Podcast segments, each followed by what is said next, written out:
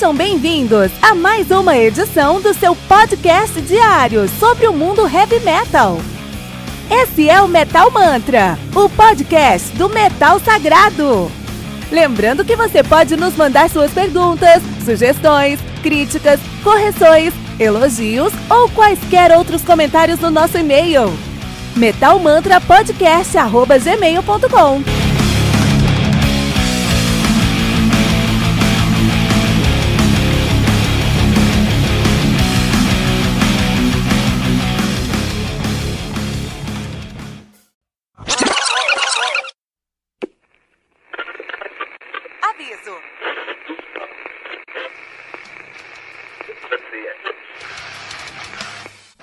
começar, avisamos que todo o conteúdo do Metal Mantra é Creative Commons. Por isso, músicas, links e podcasts citados nesse programa estão na descrição desse episódio. E caso você ouça algum barulho estranho durante esse episódio, não se assuste. Isso acontece porque eu estou gravando esse programa na rua. Só mais uma mágica que o Encore FM fez acontecer.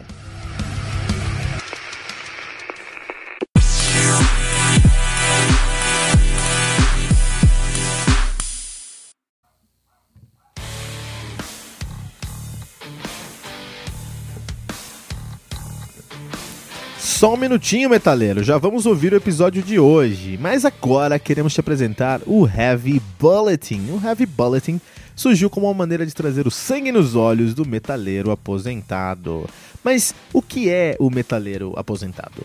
É o cara que na adolescência ouvia muito heavy metal, tinha cabelo grande, tocava numa banda e depois de um tempo a escola acabou, veio o vestibular, a faculdade, o trabalho, o IPVA do carro, o casamento, o apartamento, os filhos, os boletos, a academia, enfim, tá osso, né?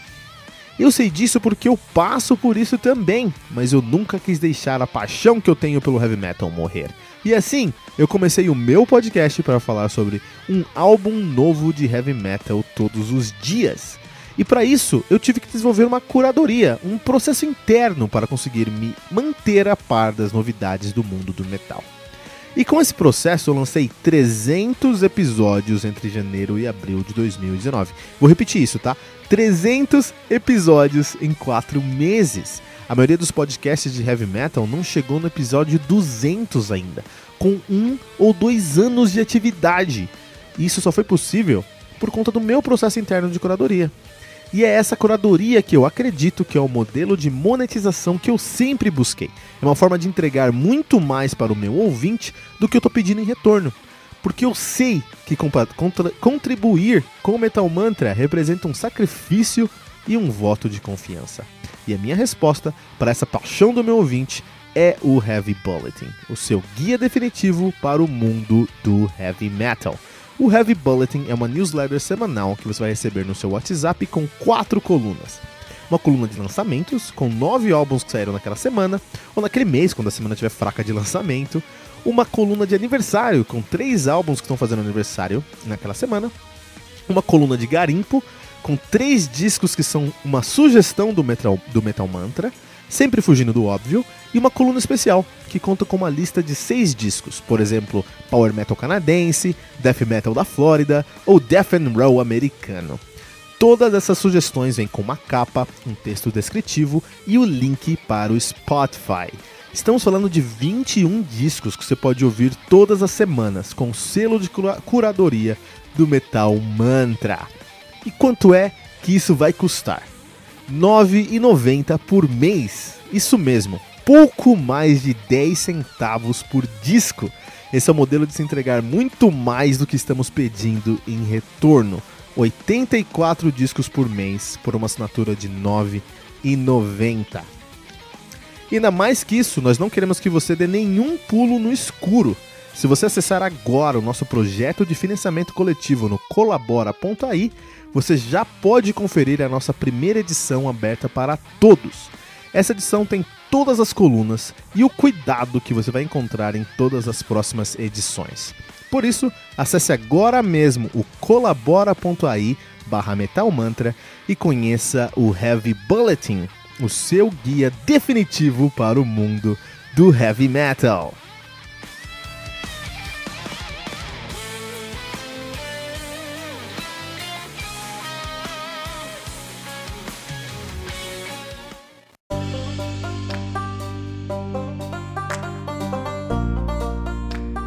Never Say Die, do Black Sabbath, álbum lançado no dia 28 de setembro de 1978 pela Warner Bros. Records. Os caras que tem aí. É, o álbum conta com nove músicas, totalizando 45 minutos de play. O Black Sabbath, fundadores do Heavy Doom Metal. Os caras são de Birmingham, na Inglaterra, estão nativa desde 60 e 9, né?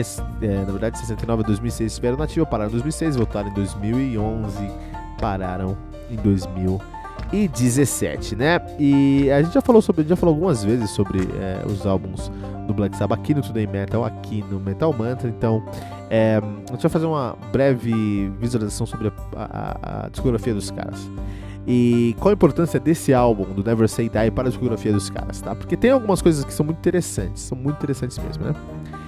Uh, então acontece que os caras criaram heavy metal, criaram essa bagunça toda que a gente conhece como heavy metal lá nos anos 70 com o Black Sabbath. Uh, o heavy metal nasceu com o lançamento do Black, Black Sabbath, na verdade. Isso é uma isso é uma realidade. Em 70 também eles lançaram Paranoid, mostrando aí que o Black, que o Black Sabbath, que o álbum Black Sabbath, era uma das facetas da sonoridade que eles haviam acabado de criar, você podia fazer outras coisas também.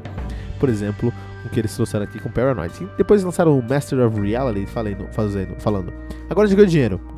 Ganhamos dinheiro, vamos investir e fazer um outro elemento muito importante na sonoridade que a gente criou, que é a tecnologia. A tecnologia andou sempre muito junto com o o, o, o, heavy metal. Né? Eu vou falar sobre um outro assunto aqui, vou trazer uma história interessante de uma outra pegada, nem é heavy metal, mas é que vai ilustrar bem o que a gente está falando. Beatles.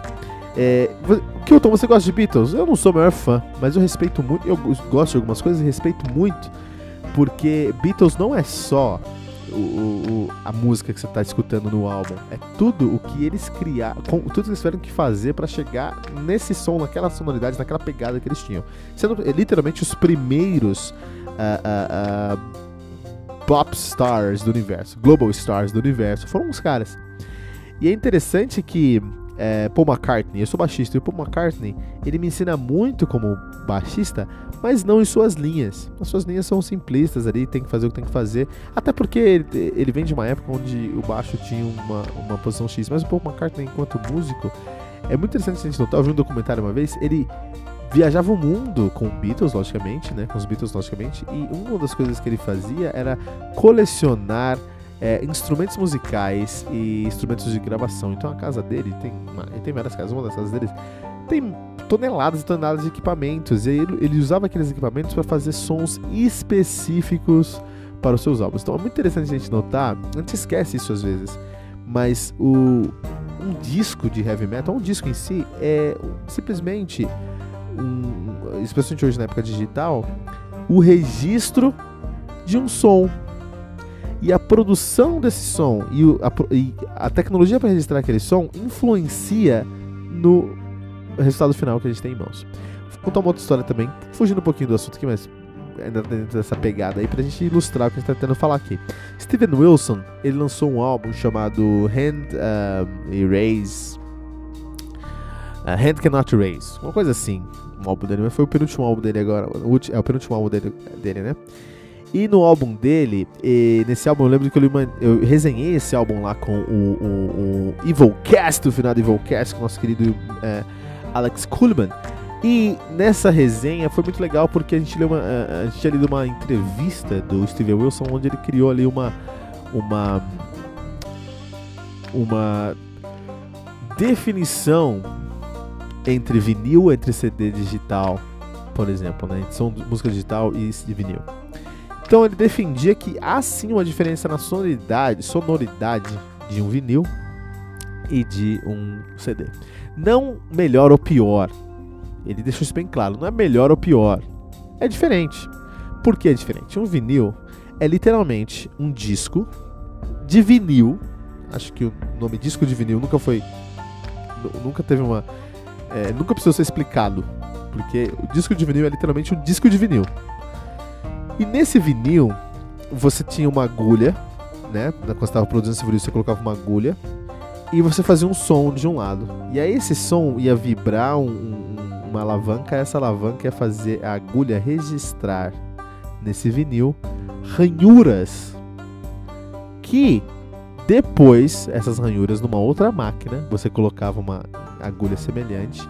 De um lado você tem essa agulha que ia ler essas ranhuras, e do outro lado você tinha um, um, essa alavanca vibrando alguma membrana, lembrando o nosso, é, nosso ouvido, por exemplo, que também é uma membrana lá. E essa membrana ia magicamente reproduzir o que estava lá nas ranhuras do disco. Isso é incrível, cara! Isso é incrível! Isso é mágica, na minha opinião. Som, é, lógico, é, é, é, ciência, né? Mas som é algo tão intangível para mim, para você, pra gente que tá aqui ouvindo, é tão intangível que a simples ideia de você conseguir registrar algo intangível num, num material tangível, por exemplo, o vinil, né? E depois reproduzir esse material tangível para uma sonoridade é, que a gente ouve, né? De fato, é algo mágico para mim, né? É algo mágico mesmo. Então, assim, isso que o Steven Wilson falou: ah, você pega um vinil e o vinil é literalmente o registro da sonoridade daquela banda, daquela sala, no caso. Daquela sala, no caso. Eu falei, puta, isso é verdade. Um CD é um registro filtrado da sonoridade daquela fala. E como ele é filtrado e convertido num sinal digital, ele pode até ser melhorado. Então você pode até escutar coisas que você não escutaria no vinil. Então, o que é melhor ou pior não é o mérito da questão aqui. É, porque se a gente está falando sobre é, extensão, CD, lógico. CD você vai encontrar ali sim, é, é sonoridades, frequências que seriam impossíveis você ouvir num, num vinil. Agora, autenticidade, talvez o vinil, porque aquilo ali é um registro original as ranhuras do seu vinil são ranhuras que foram feitas por causa daquele som daquela sala. Então, assim, independente se é melhor ou pior, eles são sons diferentes. E aí ele faz uma comparação, que é o ponto que eu queria chegar aqui. Ele comparou a capa desse álbum era um, é uma pintura, por isso que esse álbum é muito importante para essa discussão, para essa entrevista, para essa conversa que eu tô tendo com você agora, ouvinte aqui no Metal Mantra. A capa desse álbum era uma pintura. E essa, se você olhasse na pintura, você vê. É uma pintura meio abstrata, então tem umas cores lá, umas, tem umas pinceladas, né? É, e aí ele fala: Ó, vejamos essa capa, por exemplo, né? Um artista que pintou essa capa, se você ver essa capa no, no meu, na internet, você vai ver muito mais cores e, defini e definições dessa capa, dessa, dessa arte, do que ao vivo computador, a gente, no nosso celular, a gente tem mais cores do que nosso olho vê. Por exemplo, então beleza, você vai encontrar mais coisas do que seu, seu olho pode ver. Se você for no museu e ver essa arte na sua frente, você vai, você vai conseguir ver coisas que você não vê digital. Por exemplo, a textura da intensidade da paletada do artista. Isso é muito verdade, cara. Eu, eu via na tela ali que tinha uma diferença da, da, da textura, dava pra ver a textura, mas a textura ali tava digital na minha frente. No museu eu ia ver, de fato, a textura ali diferente na, na, tela, cara. Isso é realmente verdade. Foi que explodiu, fez BUM! Explodiu na cabeça naquela hora. E ele falou: e se você for na tele do artista, você vai ver o cara produzindo aquela tela na sua frente. Ele falou: na minha opinião, um CD é essa foto digital aí, que é incrivelmente detalhada. Você vai ver até mais coisas que você vê no vinil. Você vai no museu, é, é comparado ao vinil. Você vai ver ali coisas que você é, que são realmente, é, é, literalmente traduzidas do momento que aquilo foi gravado. E se você for num show, você vai ver o cara construindo aquela tela na sua frente, ou seja, aquela música na sua frente, né? Isso explodiu minha cabeça, eu falei, puta, isso é muito, muito verdade. Eu acho que a minha definição predileta aí de é, vinil, CD e, e, e, ao vivo, né? Eu falei sobre isso com o Henrique Bott, vocalista do Dark Water, no lançamento aqui do, do Human, aqui dos, do, que eles fizeram aqui no Metal Band, e, e, o Henrique não concordou muito, falou, não, que é isso. Mas tudo bem, né? Acho que a música é isso mesmo. E aí a gente tem no, no, no do Master of Reality uma banda que falou: Peraí, eu tenho dinheiro, deixa eu colocar mais tecnologia nesse som para conseguir uma outra sonoridade. E eles conseguiram isso. Depois veio o Black Sabbath Volume 4, veio o Sabbath Bloody Sabbath bom, o Black Sabbath Volume 4 de 72, o Sabbath Bloody Sabbath de 73, Sabotage de 75, e a sonoridade começou a mudar um pouquinho com o Technical Ecstasy de 76 e o Never Say Die de 78. Depois uh, o, o Ozzy saiu da banda, foi fazer seu trabalho solo, veio o Dio, que os caras gravaram então o Heaven and Hell de 81, o Born, o Mob Rouge, desculpa, o Heaven and Hell de 80, o Mob Rouge de 81, o Born Again de 83, o Seventh Star de 86, o Eternal Idol de 87, o Headless Cross de 89, o Third de 90, o The Humanizer de 90, 92.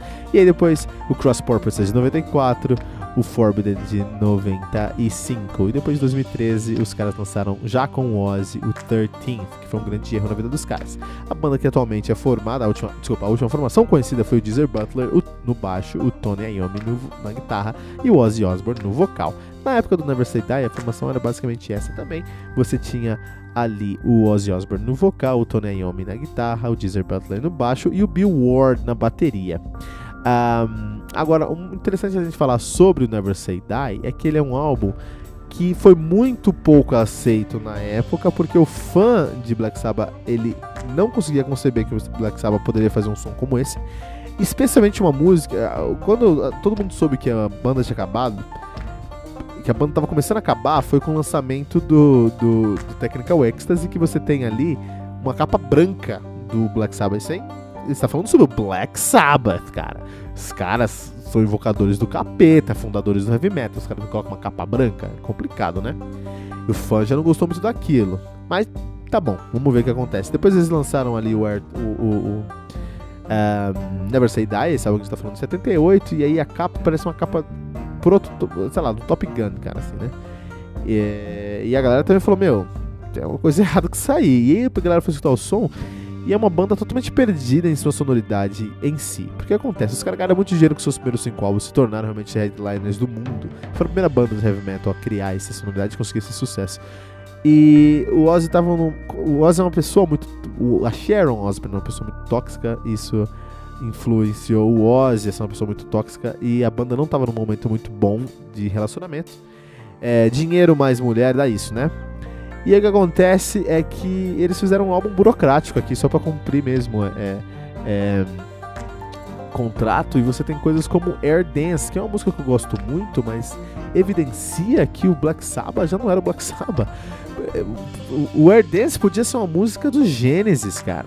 Sabe? O Air Dance podia ser uma música do Phil Collins, podia ser uma música do Sting, dependendo da época, cara. E é complicado. O solo do, do, do Ayomi nessa música é algo eu gosto, porque eu acho uma música bonita, assim, mas é quando eu tenho que tirar da minha cabeça que é uh, uh, Black Sabbath. E eu consigo. E outras coisas como Junior Eyes, Johnny Blade, Never Say Die são músicas que realmente fizeram o Black Sabbath entrar num momento muito triste da sua carreira, que só foi sanado com o excelente uh, Heaven and Hell de 1980, né? Então esse álbum aqui foi importante em alguns aspectos, mas eu considerado aí um dos piores álbuns da história do Black, do Black Sabbath, só vai perder mesmo para o 13 de 2013, né? Never Say Die do Black Sabbath aqui no Metal Mantra.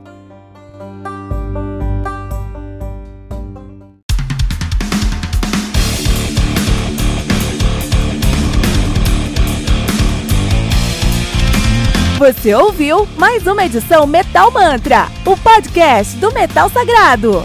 Apresentação: Kilton Fernandes. Não deixe de compartilhar a palavra do metal compartilhando esse episódio, usando a hashtag Metal Mantra.